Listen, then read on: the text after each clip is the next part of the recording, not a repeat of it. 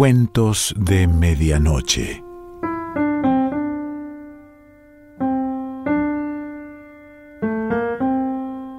El cuento de hoy se titula Sábado de Gloria y pertenece a Mario Benedetti.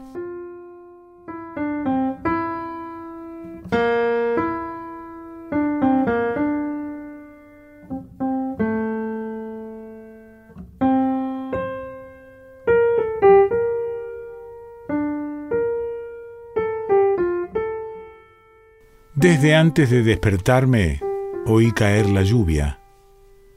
Primero pensé que serían las seis y cuarto de la mañana y debía ir a la oficina, pero había dejado en casa de mi madre los zapatos de goma y tendría que meter papel de diario en los otros zapatos, los comunes, porque me pone fuera de mí sentir cómo la humedad me va enfriando los pies y los tobillos.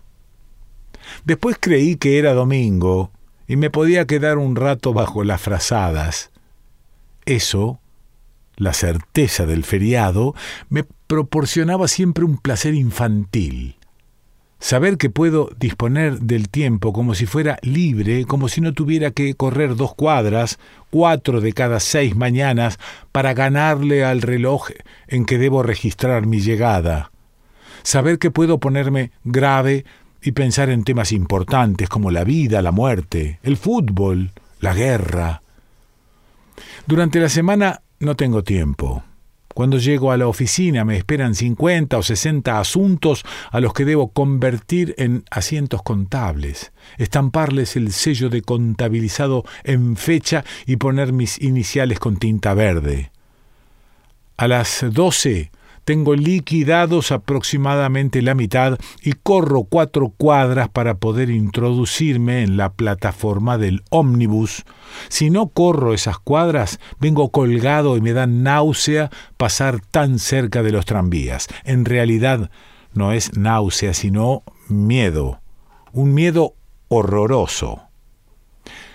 Eso no significa que piense en la muerte, sino que me da asco imaginarme con la cabeza rota, o despanzurrado en medio de doscientos preocupados curiosos que se empinan para verme y contarlo todo al día siguiente mientras saborean el postre en el almuerzo familiar. Un almuerzo familiar semejante al que liquido en veinticinco minutos completamente solo, porque Gloria se va media hora antes a la tienda y me deja todo listo en cuatro viandas sobre el primus a fuego lento, de manera que no tengo más que lavarme las manos y tragar la sopa, la milanesa, la tortilla y la compota, echarle un vistazo al diario y lanzarme otra vez a la casa del ómnibus.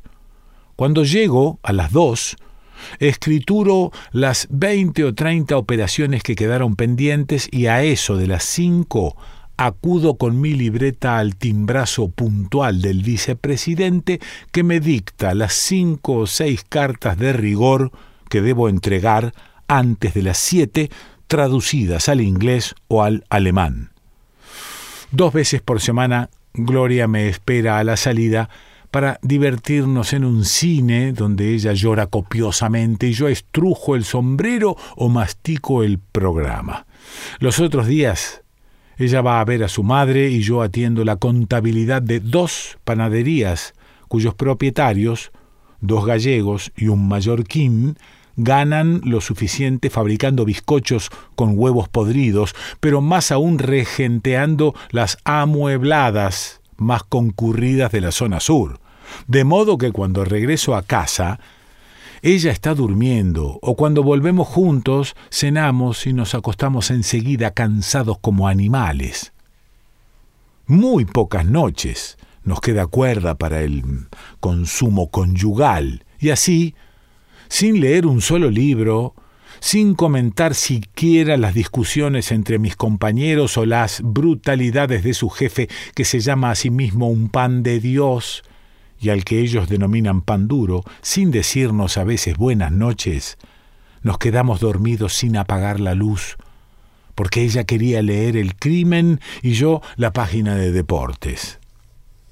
Los comentarios quedan para un sábado como este, porque en realidad era un sábado, el final de una siesta de sábado.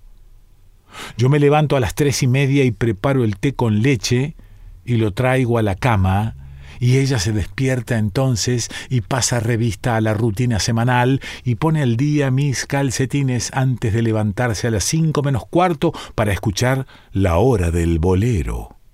Sin embargo, este sábado no hubiera sido de comentarios porque anoche, después del cine, me excedí en el elogio de Margaret Sullivan y ella, sin titubear, se puso a pellizcarme y como yo seguía inmutable, me agredió con algo más temible y solapado como la descripción simpática de un compañero de la tienda. Y es una trampa, claro, porque la actriz es una imagen y el tipo, ese todo baboso, es de carne y hueso, por esa estupidez nos acostamos sin hablarnos y esperamos una media hora con la luz apagada a ver si el otro iniciaba el trámite reconciliatorio. Yo no tenía inconveniente en ser el primero, como en tantas otras veces, pero el sueño empezó antes de que terminara el simulacro de odio y la paz fue postergada para hoy, para el espacio blanco de esta siesta. Por eso cuando vi que llovía pensé que era mejor, porque la inclemencia exterior reforzaría automáticamente nuestra intimidad.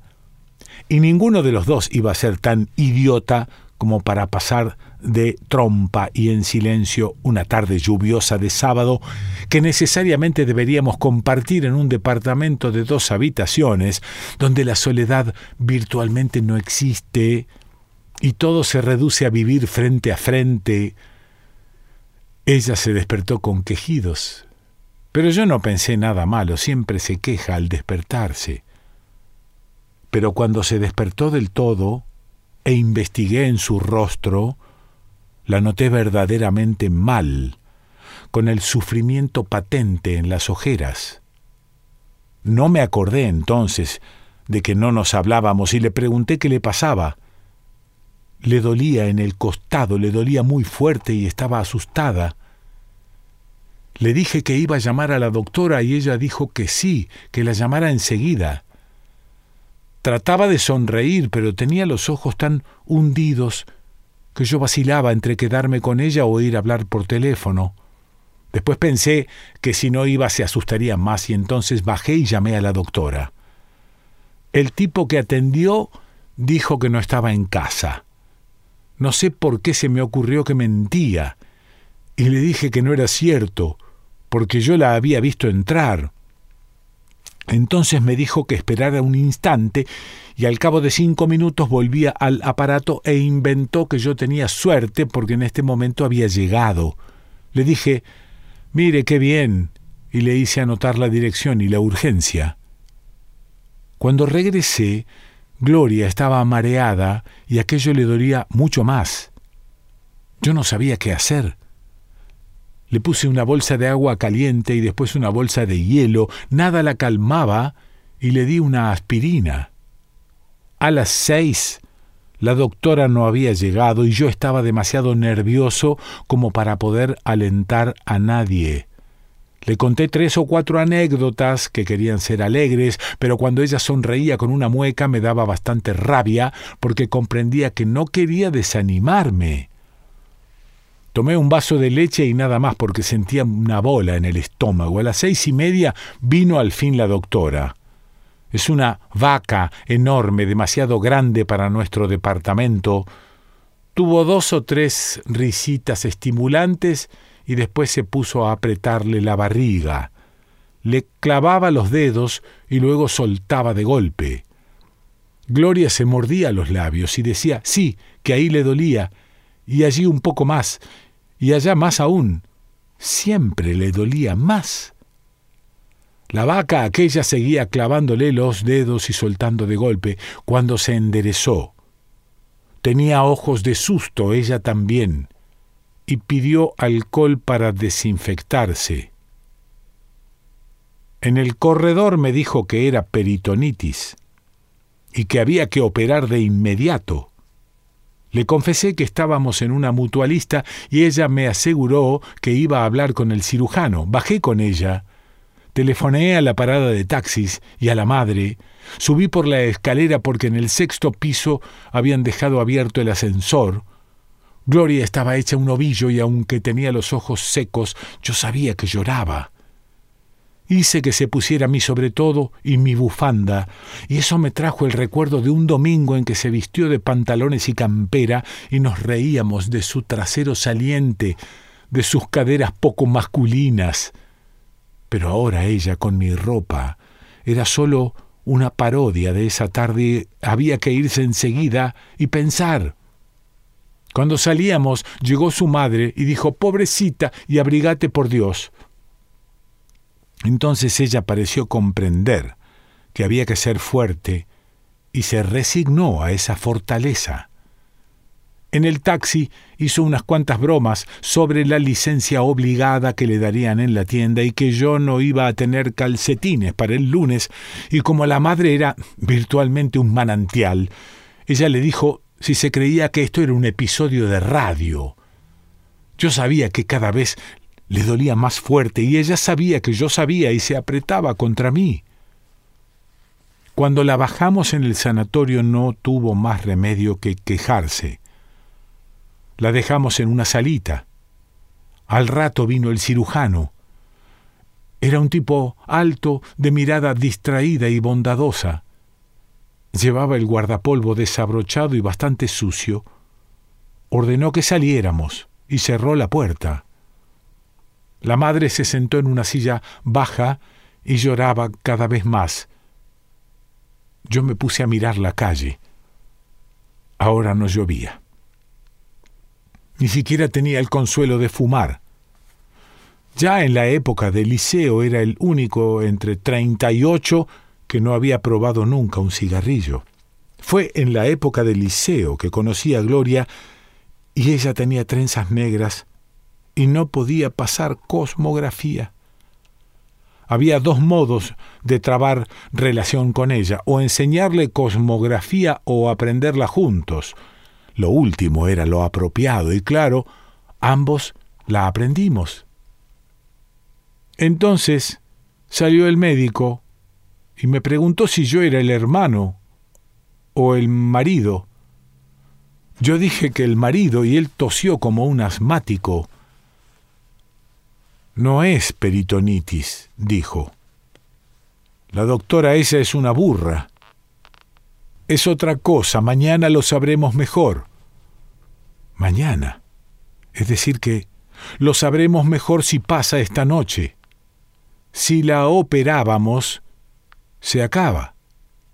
Es bastante grave, pero si pasa de hoy, creo que se salva. Le agradecí. No sé qué le agradecí, y él agregó La reglamentación no lo permite, pero esta noche puede acompañarla. Primero pasó una enfermera con mi sobretodo y mi bufanda. Después pasó ella en una camilla con los ojos cerrados, inconsciente. A las ocho pude entrar en la salita individual donde habían puesto a Gloria. Además de la cama había una silla y una mesa. Me senté a horcajadas sobre la silla y apoyé los codos en el respaldo. Sentía un dolor nervioso en los párpados, como si tuviera los ojos excesivamente abiertos. No podía dejar de mirarla. La sábana continuaba en la palidez de su rostro y la frente estaba brillante, cerosa. Era una delicia sentirla respirar, aún así, con los ojos cerrados me hacía la ilusión de que no me hablaba solo porque a mí me gustaba Margaret Sullivan, de que yo no le hablaba porque su compañero era simpático, pero en el fondo yo sabía la verdad y me sentía como en el aire, como si este insomnio fuera una lamentable irrealidad que me exigía esta tensión momentánea, una tensión que de un momento a otro iba a terminar, cada eternidad sonaba a lo lejos un reloj y había transcurrido solamente una hora. Una vez me levanté y salí al corredor y caminé unos pasos. Me salió un tipo al encuentro mordiendo un cigarrillo y preguntándome con un rostro gesticulante y radiante ¿Así que usted también está de espera? Le dije que sí, que también esperaba. Es el primero, agregó. Parece que da trabajo. Entonces sentí que me aflojaba y entré otra vez en la salita a sentarme a horcajadas en la silla. Empecé a contar las baldosas y a jugar juegos de superstición, haciéndome trampas. Calculaba a ojo el número de baldosas que había en una hilera y luego me decía que si era impar se salvaba, y era impar. También se salvaba si sonaban las campanadas del reloj antes de que contara diez. Y el reloj sonaba al contar cinco o seis. De pronto me hallé pensando si pasa de hoy y me entró el pánico. Era preciso asegurar el futuro, imaginarlo a todo trance, era preciso fabricar un futuro para arrancarla de esta muerte en cierne y me puse a pensar que en la licencia anual iríamos a Floresta, que el domingo próximo, porque era necesario crear un futuro bien cercano, iríamos a cenar con mi hermano y su mujer y nos reiríamos con ellos del susto de mi suegra, que yo haría pública mi ruptura formal con Margaret Sullivan, que Gloria y yo tendríamos un hijo, dos hijos, cuatro hijos, y cada vez yo me pondría a esperar impaciente en el corredor.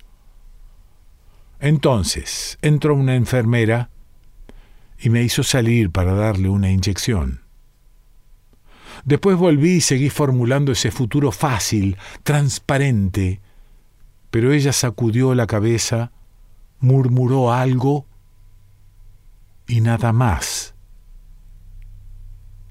Entonces todo el presente era ella luchando por vivir, solo ella y yo y la amenaza de la muerte, solo yo pendiente de las aletas de su nariz que benditamente se abrían y se cerraban, solo esta salita y el reloj sonando. Entonces extraje la libreta y empecé a escribir esto para leérselo a ella cuando estuviéramos otra vez en casa, para leérmelo a mí cuando estuviéramos otra vez en casa otra vez en casa. Qué bien sonaba. Y sin embargo parecía lejano, tan lejano como la primera mujer cuando uno tiene once años, como el reumatismo cuando uno tiene veinte, como la muerte cuando solo era ayer. De pronto me distraje y pensé en los partidos de hoy, en si los habrían suspendido por la lluvia, en el juez inglés que debutaba en el estadio, en los asientos contables que escrituré esta mañana. Pero cuando ella volvió a penetrar por mis ojos, con la frente brillante, cerosa, con la boca seca, masticando su fiebre, me sentí profundamente ajeno en ese sábado que habría sido el mío. Eran las once y media, y me acordé de Dios de mi antigua esperanza de que acaso existiera. No quise rezar por estricta honradez. Se reza ante aquello en que se cree verdaderamente. Yo no puedo creer verdaderamente en él, solo tengo la esperanza de que exista. Después me di cuenta de que yo no rezaba solo para ver si mi honradez lo conmovía, y entonces recé una oración aplastante, llena de escrúpulos, brutal, una oración como para que no quedasen dudas de que yo no quería, no podía adularlo, una oración a mano armada. Escuchaba mi propio balbuceo mental, pero escuchaba solo la respiración de gloria difícil, afanosa. Otra eternidad y sonaron las doce si pasa de hoy. Y había pasado. Definitivamente había pasado y seguía respirando y me dormí. No soñé nada.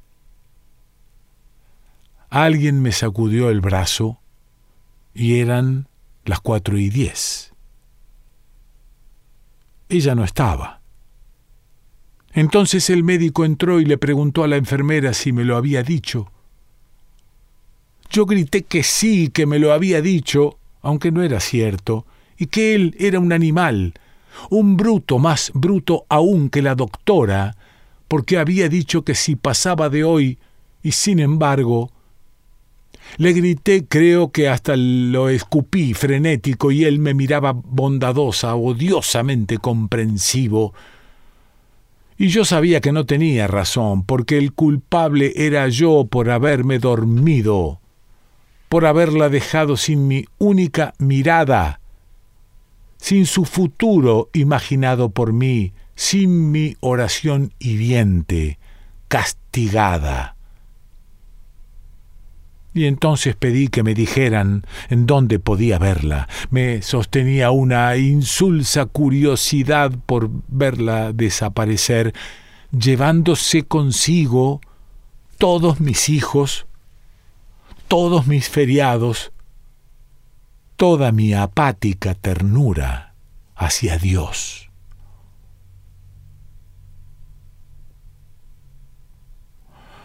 Mario Benedetti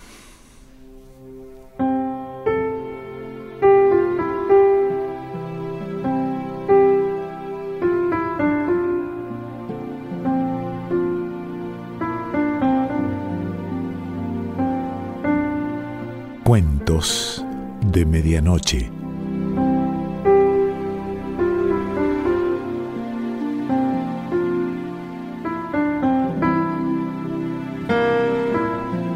Selección Pancho Mondino.